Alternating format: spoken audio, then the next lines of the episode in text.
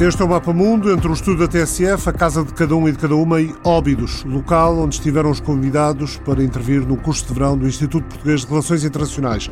Portugal, Política Externa, Política Europeia e Defesa em tempos de crise 2015-2021.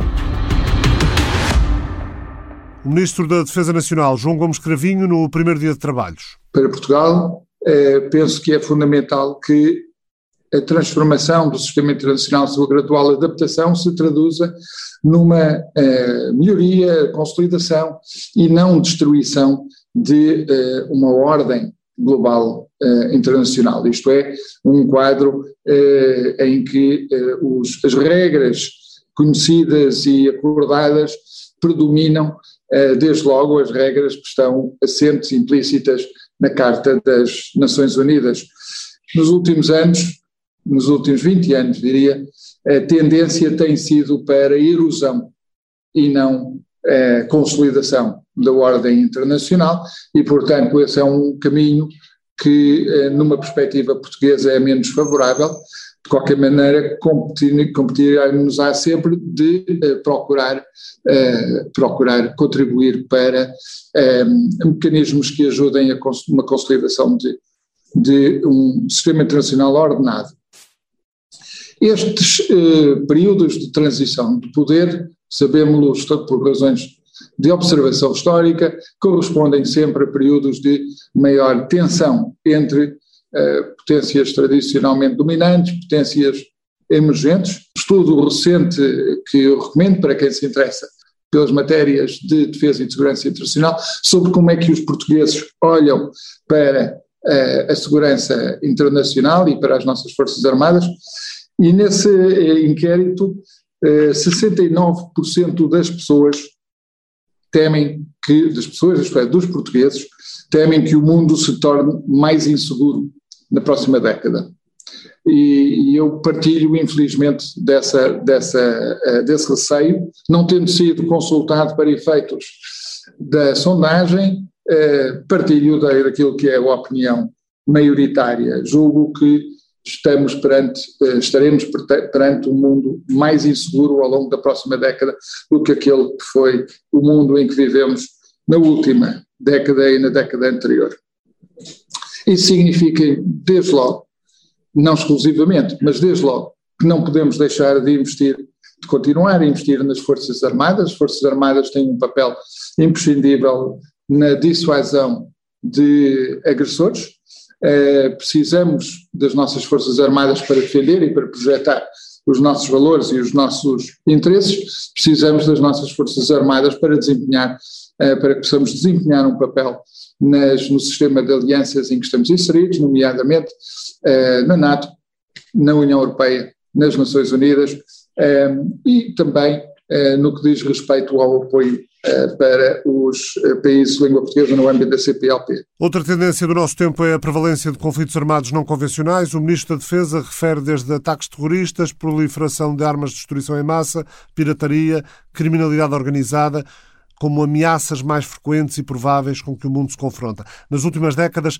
praticamente desapareceram as guerras tradicionais, um país contra o outro, mas Cravinho entende que, como aconteceu a muitos no final da Guerra Fria, não devemos pensar que estamos a viver uma era de paz. Longe disso, vivemos o tempo das formas híbridas de conflitualidade.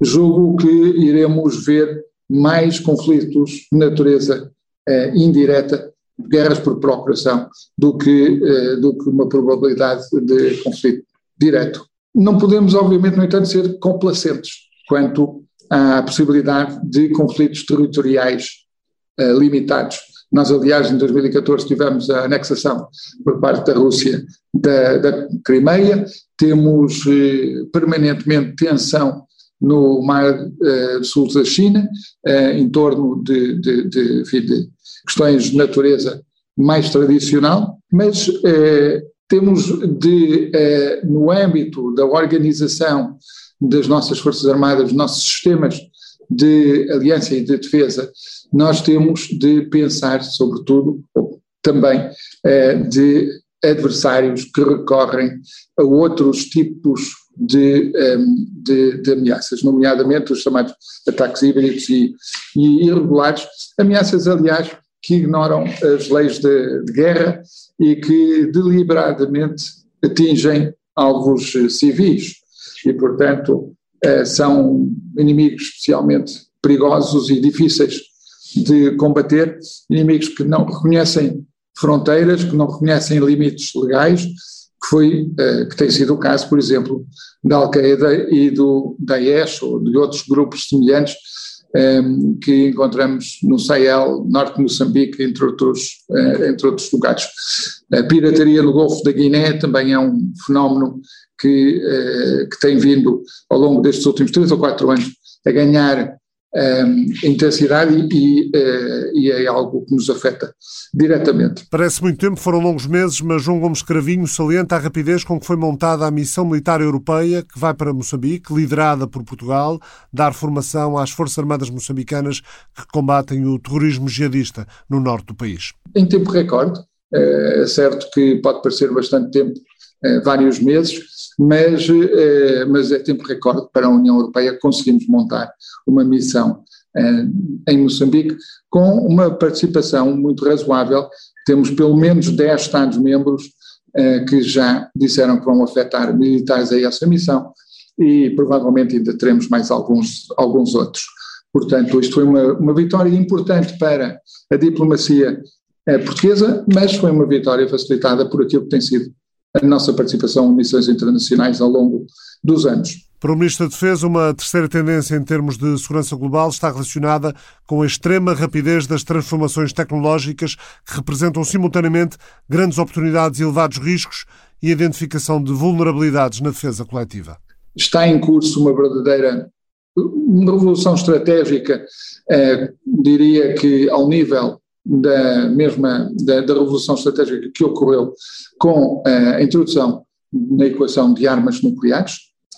Uh, neste caso uh, é diferente por ser não uma forma de transformação que altera tudo, uh, como foi o caso com as armas nucleares, mas múltiplas formas de inovação no campo militar que provocam, provocam a necessidade de ajustamentos permanentes. Alguns exemplos, os mísseis eh, hipersónicos, mísseis hipersónicos viajam a velocidades até 10 vezes superior à velocidade do som, eh, armas de energia dirigida, portanto armas, umas armas acústicas, microondas, impulsos eh, eletromagnéticos, lasers, enfim, tipo de, o tipo de armas que eh, parecia ser eh, matéria apenas para ficção científica, mas que eh, já estão eh, a, ser, a ser utilizadas e, e, são objeto de aperfeiçoamento nesta, eh, neste momento. Pertencem, portanto, muito claramente ao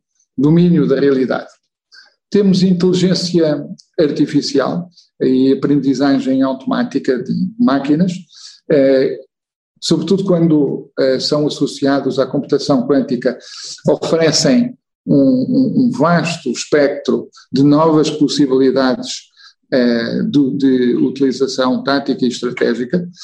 Uh, aqui estamos a falar de armas que têm elevados custos de desenvolvimento, mas há também novas tecnologias que são, entre aspas, mais democráticas, eh, no sentido de terem custos bastante mais baixos e, portanto, serem muito acessíveis eh, a outros tipos de atores, eh, ou seja, Estados com menor capacidade económica ou mesmo instituições, organizações não, não estatais.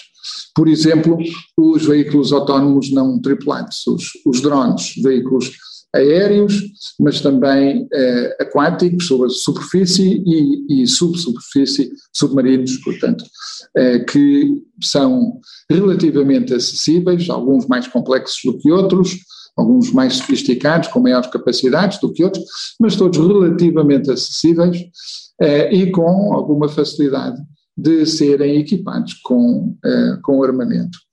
Uh, aliás, uh, vimos recentemente na guerra de 30 dias uh, que teve lugar entre a Arménia e o Azerbaijão, que uh, a vitória do Azerbaijão foi conseguida, foi conseguida essencialmente através da, da utilização de, de drones.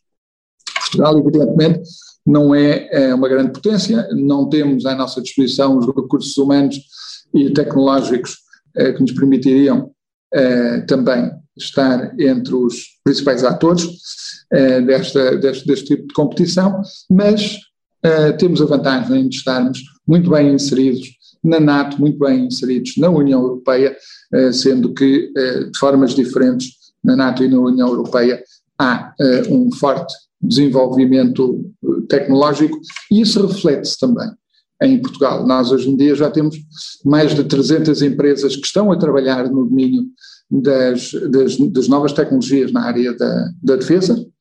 É, temos é, uma indústria de defesa já com algum significado, representando cerca de 3% do nosso PIB, é, e exportando muito mais do que nós exportamos em vinho. São tempos de grandes transformações na União Europeia a este nível. Através do Fundo Europeu de Defesa, os 27 estão a apoiar o desenvolvimento de projetos num investimento de quase 8 mil milhões de euros na tentativa de criar um mercado europeu de defesa. Ursula von der Leyen falava na União Europeia de Defesa no discurso do Estado da União, na passada quarta-feira, ou seja, no mercado comum para esta área da defesa e segurança, um ecossistema europeu que João Gomes Cravinho vê como necessário, desde logo pela possibilidade de retorno económico para o investimento realizado. Cravinho considera, por isso, que é importante trabalhar numa escala diferente da que temos trabalhado até agora. As alterações legislativas e as alterações orgânicas nos três ramos das Forças Armadas apontam nesse sentido, diz o Ministro, no sentido de um mundo em mudança, remetendo para um processo que foi iniciado em 2009, quando o Ministro da Defesa era precisamente Nuno Severino Teixeira, atual organizador deste curso de verão, diretor do IPRI. As Forças Armadas Portuguesas já têm uma divisão responsável responsável pela transformação estratégica? Estes momentos exigem um reforço grande dessa, dessa tendência, nós não temos, não podemos ter. E, e, esta mudança da estrutura de comando das Forças Armadas tem precisamente a ver com isso. Nós não podíamos ter uma estrutura de comando pensada para o século XX, quando estamos com uh, desafios completamente diferentes no século XXI. Claro que isto tudo exige também investimento é, investimento em novos meios, e é isso que temos vindo a fazer. Uh, tenho visto com, com, com, muita surpresa alguns que dizem ah, o que é preciso agora não é mudar uh, a forma de uh, trabalhar as leis orgânicas das, das ramos, das Forças Armadas, o que é preciso é investimento. Bom, é preciso tudo, mas em termos de investimento estamos eh, agora no uh, ciclo de maior investimento nas nossas Forças Armadas, uh, desde o 25 de Abril. Temos uma lei de programação militar, que, que foi aprovada com um amplo consenso uh, parlamentar, que ao longo dos 12 anos em, em, curso, portanto começando em 2019 e indo até 2030, um, implicam um compromisso financeiro na ordem de 4,7 mil milhões de euros, eh, e eh, o que representa um acréscimo muito significativo nossa, do nosso investimento eh, em defesa. Nós, aliás, desde 2015 para cá, até 2020, com os, de acordo com os últimos números da NATO, aumentámos em cerca de 25% o investimento em defesa. Portanto, um quarto, aumentou um quarto o investimento em defesa em, em seis anos, o que é muito significativo. A minha preocupação é naturalmente que esse aumento de investimento tenha também repercussão, eh, não só, obviamente, na capacidade das nossas Forças Armadas, na sua qualidade, naturalmente que isso é imprescindível, mas que tenha também repercussão no nosso tecido económico e, e creio que vamos no, no bom caminho a esse respeito. Um reforço na defesa num contexto de aumento da autonomia estratégica europeia. Começa a haver algum consenso, não era o caso há dois anos atrás, entre os 27 Estados-membros da União Europeia, da necessidade de caminharmos nesse sentido do, de consolidação da autonomia estratégica, isto é, a nossa capacidade de eh, agir em circunstâncias em que estão em causa interesses estratégicos europeus e que não suscitam o interesse ou o empenho da NATO ou dos Estados Unidos. Essas circunstâncias eh, surgem e temos de ter uma resposta, temos de saber responder a esse, a esse quadro. Eh, há muitos debates sobre se devemos ou não ter como sugeriu o alto representante Borrell, uma força de entrada inicial. Uh, mas eu penso que temos, devemos olhar para essa questão como, digamos, um exemplo entre vários outros possíveis daquilo que uh, deve ser um reforço de capacidades da União Europeia. Seguramente, em minha opinião, devemos reforçar a capacidade de planeamento e de comando e controle uh, sediado na, na, União Europeia. Sem, sem isso, uh, não, não há possibilidade de uh, termos eficácia na aplicação de forças de intervenção rápida europeia.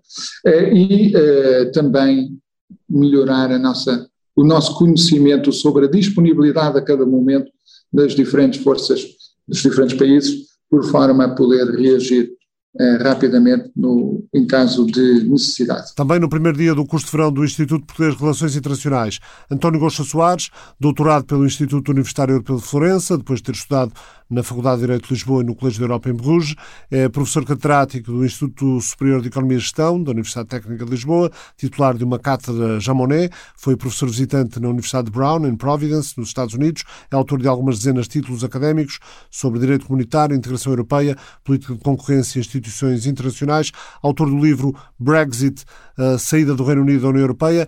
É importante perceber o que é que uns e outros, eh, britânicos e europeus dos 27, conseguiram ou não conseguiram nas negociações pós-Brexit? Como uh, a União Europeia não conseguiu que o Reino Unido uh, estabelecesse todo o quadro regulatório da União Europeia, como existe, por exemplo, no caso da Noruega, então a União Europeia uh, introduz uma série de controlos, de inspeções, de certificações. Isso leva ao quê? Leva à reposição de uma realidade que tinha sido abolida em 1992, que são as barreiras não tarifárias. Bom, as barreiras não tarifárias, enfim, para simplificar, são hoje em dia o maior obstáculo ao comércio internacional. E é isso que todas as negociações que se processam no âmbito da Organização Mundial de Comércio e dos acordos regionais ou dos acordos mega-regionais mais avançados, são esse tipo de questões que eles se preocupam em um, limitar. Este acordo, nesse aspecto, é um passo atrás. Em termos do, de, desta ideia de que o Reino Unido deveria ficar alinhado à regulação europeia nessas matérias que eu já vos falei, portanto, voltámos atrás àquilo que tinha sido acordado uh, no final do verão de 2020, princípio do outono, ou seja, a ideia da não regressão, o Reino Unido comprometido até às com as normas europeias adotadas até ao dia 31 de janeiro de 2021 e a não as poder, digamos, revogar, se o fizer, porque a União Europeia cria um mecanismo sancionatório, foi introduzido aqui um, uma coisa mais soft, que é o chamado mecanismo de reequilíbrio, ou seja, permite sanções, mas essas sanções não são nem automáticas nem unilaterais, têm que passar por um painel.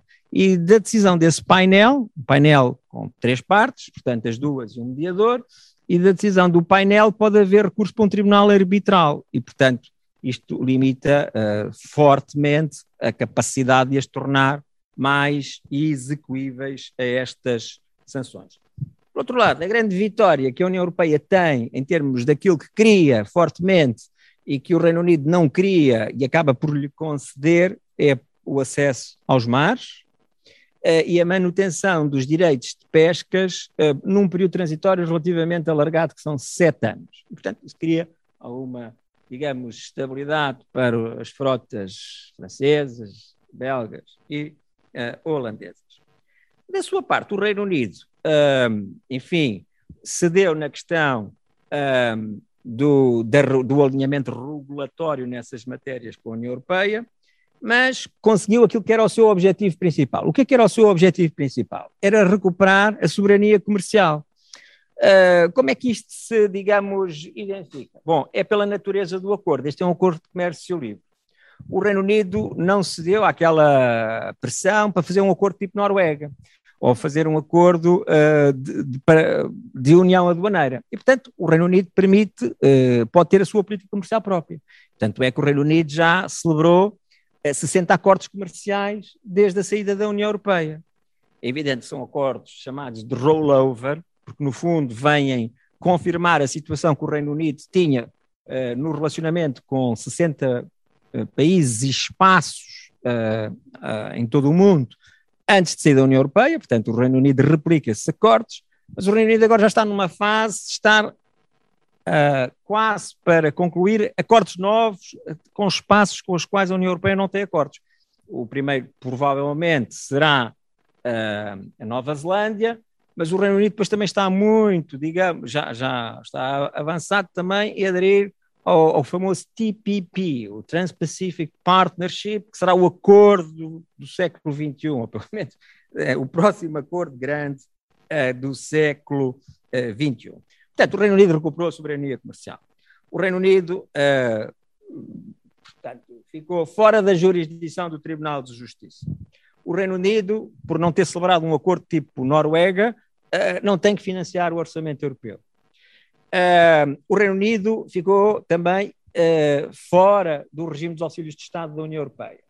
E, portanto, naquilo que eram as principais vertentes da recuperação da soberania, que era tudo assim uma coisa muito nebulosa quando se começou a falar nisso, já pós-referendo, de facto esse acordo, de alguma forma, corresponde a essa dita a recuperação uh, da cidadania. Em termos materiais, o que o governo britânico dizia, assim de uma forma também não se sabia se eles estavam completamente uh, cientes desse alcance, é que eles queriam um acordo de zero tariffs, portanto, sem tarifas aduaneiras e sem cotas. E este acordo também não tem cotas. No entanto, este acordo é um acordo que repõe uh, bar, uh, barreiras não tarifárias. As barreiras não tarifárias tendem também ponto de vista da teoria económica, ser equiparadas às cotas. E, portanto, por outro lado, o Reino Unido teve que ceder na política de pescas e esta foi, de facto, uma cedência. A questão é, a política de pescas é importante, o critério da importância é, para além do valor simbólico, o, o, o valor. Ora, o valor uh, de, das pescas uh, nas transações globais da União Europeia equivale a 0,01, ou seja, a uma milésima parte. Portanto, não é uma cedência assim uh, de peso, portanto, é também algo que é aceitável. Portanto, o balanço é que a União Europeia conseguiu um acordo num tempo recorde. A União Europeia, a senhora von der Leyen referiu-se a esse acordo uh, no dia da conclusão do acordo como um acordo sem precedentes no seu historial. E, portanto, este é um acordo também que é bom para a União Europeia, porque a União Europeia não tem nenhum acordo celebrado ao longo dos seus 50 anos que tenha um alcance tão abrangente de matérias. E, portanto, com isto também evitamos um hard Brexit no relacionamento futuro. Portanto, este acordo é bom para a União Europeia, uh, pelos motivos invocados pela própria Presidente. É um acordo que também salva a face do governo inglês. É um acordo que introduz certeza. E, portanto, assim sendo, penso que é equilibrado. As partes é equilibrado porque é win-win, não há nenhuma parte que saia claramente vencedora e, portanto, em política internacional eu penso que estas são as questões mais importantes e, portanto, considero que este é um, um acordo eh, razoável e, portanto, do interesse da União Europeia. Tem este aspecto muito interessante que é, é um acordo, não, só, não é só o maior acordo, mas que é um acordo feito num tempo recorde. E, portanto, com isto é um pouco a União Europeia a chegar ao século XXI em termos do exercício das negociações e da política comercial. Ainda no primeiro dia de trabalhos do curso de verão do IPRI, em registro virtual, João Costa Pinto analisou a pandemia e o plano de recuperação e resiliência. Licenciado em Economia pela Faculdade de Economia do Porto, professor convidado no ISEG e no ISCTE, também na Universidade Católica do Porto. No Banco de Portugal foi administrador e vice-governador, foi presidente do Conselho de Administração do BNU, do Banco Nacional Ultramarino, também presidente do Conselho de Administração do Banco de Comércio e Indústria, BCI, e da Caixa de Crédito Agrícola Mútuo, foi vice-presidente da Associação Empresarial de Portugal e membro do Comitê Monetário da Comunidade Europeia em Bruxelas, foi ainda secretário adjunto para a Economia e Finanças do Governo de Macau. Qual a importância verdadeira deste dito PRR? Depois de todo o esforço mediático que foi feito pela Comissão para vender à opinião pública europeia esta iniciativa, e, e, depois dela ter sido acolhida quase com um alívio por todos os europeus que hum, apoiam este grande e ambicioso projeto de integração europeia, é quase um sacrilégio uma pessoa atrever-se uh, a colocar esta questão. Qual a importância do PRR? Então, mas o PRR não é, por definição, importante. É. É importante, mas eu, que também sou um europeísta, no sentido de achar que não há alternativa para a Europa, assim como não há alternativa para a nossa economia, eh, a verdade é que olho para este programa à luz daquilo que são as grandes questões, os grandes desafios com que a Europa se debate. E a primeira questão foi esta: por que é que surgiu este PRR? A quem a Comissão deu um nome, aliás, eh, de grande alcance, Next Generation European Union. Portanto, este programa de resiliência e de recuperação, para mim, o nome é um nome que diz exatamente que, ao contrário do que se possa pensar, a ambição não é muito grande, porque o que se trata é de relançar as economias europeias para o futuro e permitir-lhes enfrentar os desafios de extraordinária complexidade eh, perante os quais ela está colocada, quer pelos problemas internos da União Europeia, em particular da Europa do euro, quer dos próprios problemas que hoje o capitalismo mundial enfrenta.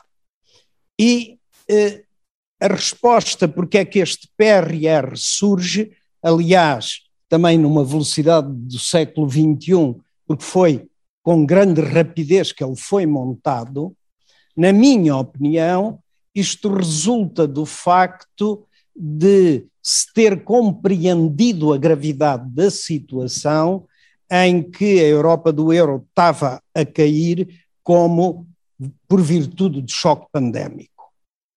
O choque pandémico, como todos sabemos, é um choque simétrico, porque incide sobre todas as economias do euro, mas o problema é que é um choque simétrico, seguiu-se uma resposta assimétrica.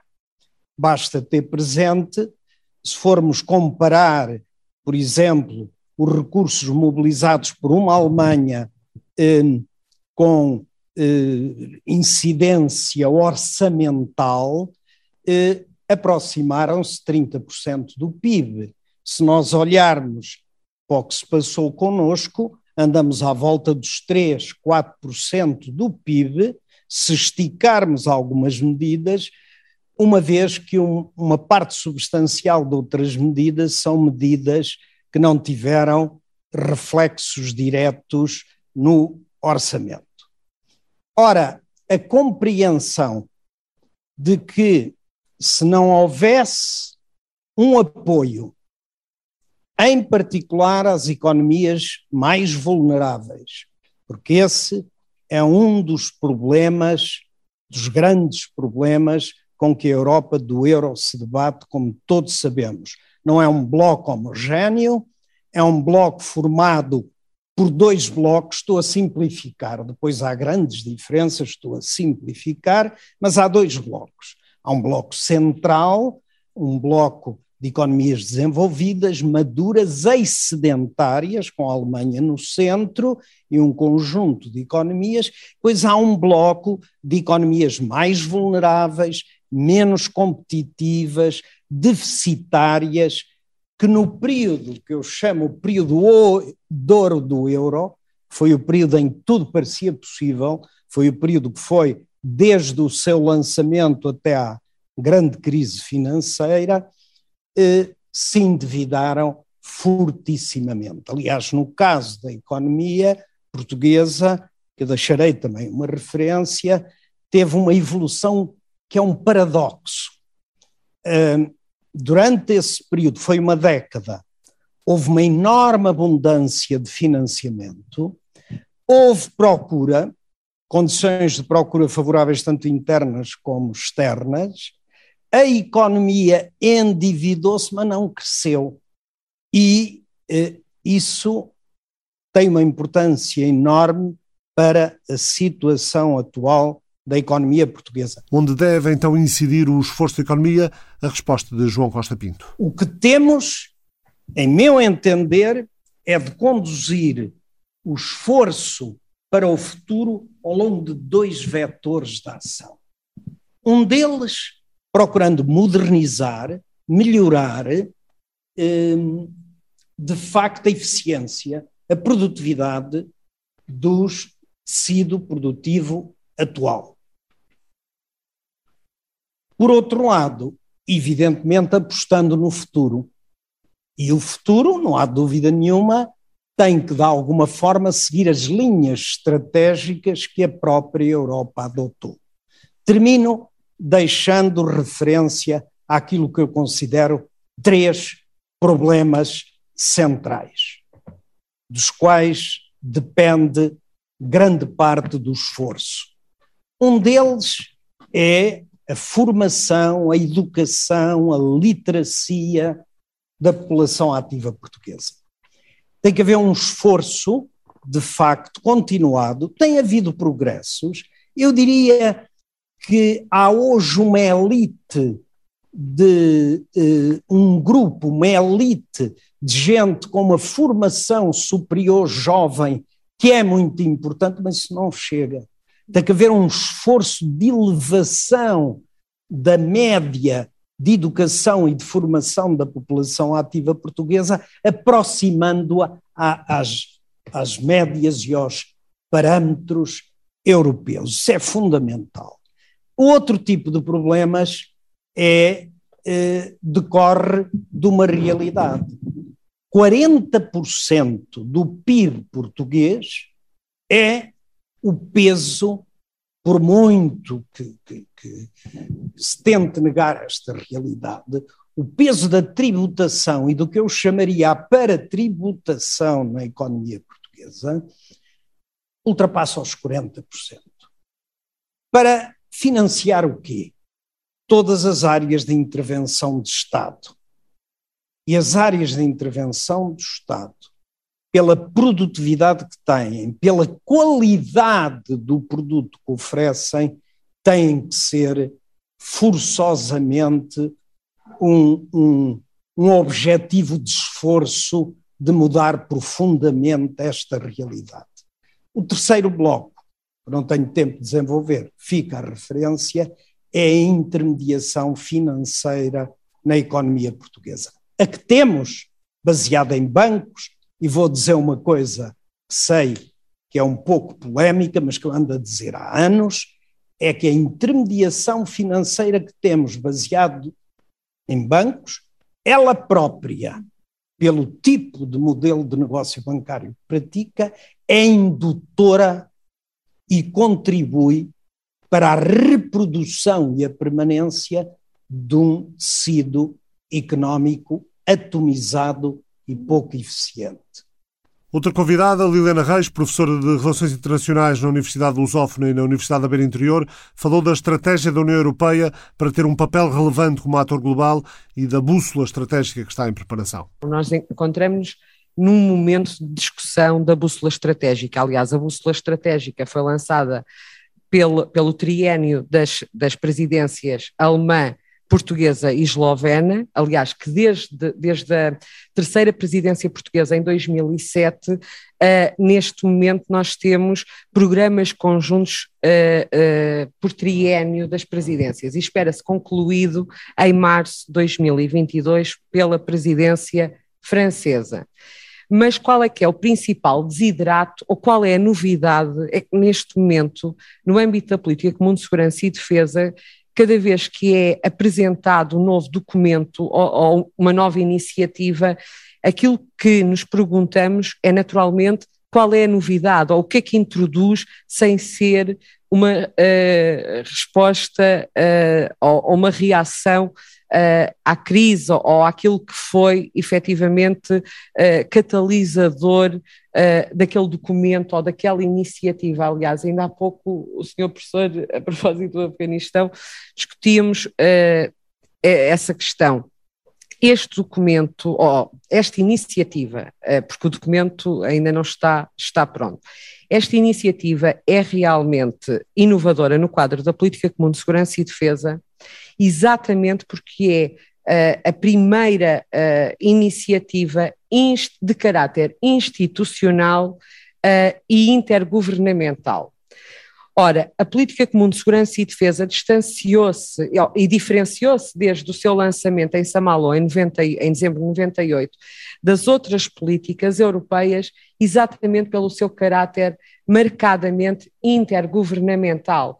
Ou seja, a maior parte da decisão política e do processo de tomada de decisão política acontecia ou em sede do Conselho Europeu ou em sede do Conselho uh, da União Europeia, nomeadamente no Conselho de Negócios Estrangeiros.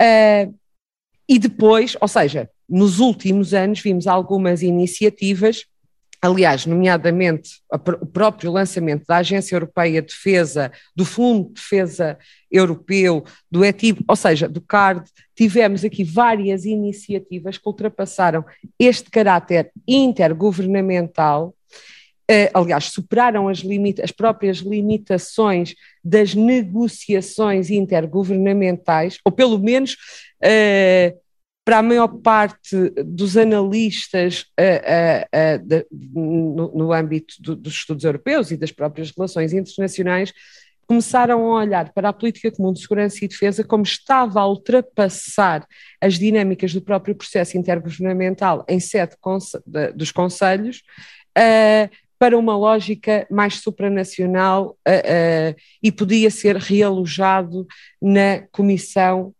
Europeia, nomeadamente através dos vários instrumentos comunitários e até do próprio orçamento da União Europeia. Ora, Uh, mas esta iniciativa, curiosamente, surge dois, no segundo semestre de 2020 pela presidência alemã, depois do, de Macron, e peço desculpa por, por, por, por ler, mas tenho que, ou seja, quero ser precisa, uh, depois de Macron, em 2019, dizer que os europeus precisavam aprender a linguagem do poder. E Joseph Borrell ter dito que, também no mesmo ano, que a União Europeia necessitava de atuar com o propósito e objetivos estratégicos. Ora, nós tínhamos apresentado Aliás, a primeira, o primeiro documento estratégico da União Europeia em 2003, a Estratégia Europeia de Segurança, aliás, que também é, é muito conotado com o seu autor, aliás, é, é, é denominado quase o documento Solana. Uh, depois temos o relatório de implementação em 2008 e a União Europeia em 2019. Curiosamente, quando nós já estamos quase a perceber que a política comum de segurança e defesa podia ultrapassar as tais limitações que eu falava, vem uh, Macron e vem Joseph Borrell dizer uma coisa que, aliás, eu tinha vindo, uh, uh, eu e vários colegas, a chamar a atenção que a União Europeia, apesar de ser uma organização internacional claramente uh, uh, sui generis no, no âmbito das relações internacionais, não deixava de ser uma aglomeração de Estados. Com percepções, interesses e realidades diferenciadas. Por que é que o documento intitulado Bússola Estratégica é tão importante para a União Europeia se há dilemas por superar? Liliana Reis aponta caminhos. Colocou os Estados-membros a, a, a falar, a discutir aquilo que consideram como uh, uma ameaça, aquilo que consideram como uma oportunidade, aquilo que têm, ou seja, aquilo que o Estado tem que pode contribuir para a defesa europeia. Uh, e este diálogo estratégico é fundamental se nós quisermos ter uma autonomia estratégica. Este é o primeiro ponto. E o segundo ponto uh, é para a aproximação de interesses. Uh, que inevitavelmente decorre do primeiro, esta aproxima, que decorrerá na segunda fase, esta aproximação de interesse e este entendimento comum é que leva a União Europeia quase a sobreviver naquilo que eu considero ser um ambiente de anarquia madura. Porquê? Porque eh, nós tivemos muitos anos a pensar que, ou seja, o próprio quadro eh, de democracia, de, de, da consolidação das democracias, uh, da globalização tinha superado o dilema da competição e da própria anarquia. Provavelmente hoje a anarquia é diferente. Os próprios um interesses minuto. no quadro da União Europeia são diferentes, mas não deixamos de ter que mediar e principalmente aproximar os interesses dos europeus para que a, a, a Europa seja efetivamente todos. Defesa Europa no primeiro dia do curso de verão do IPRI. No Mapa Mundo da próxima semana voltaremos às questões de defesa e de política externa. Também vamos dissecar os resultados das eleições na Alemanha, marcadas para o próximo domingo. Versão largada da edição desta semana nas plataformas digitais da TSF e em tsf.pt. O Mapa Mundo é uma parceria da TSF com o Instituto Português de Relações Internacionais.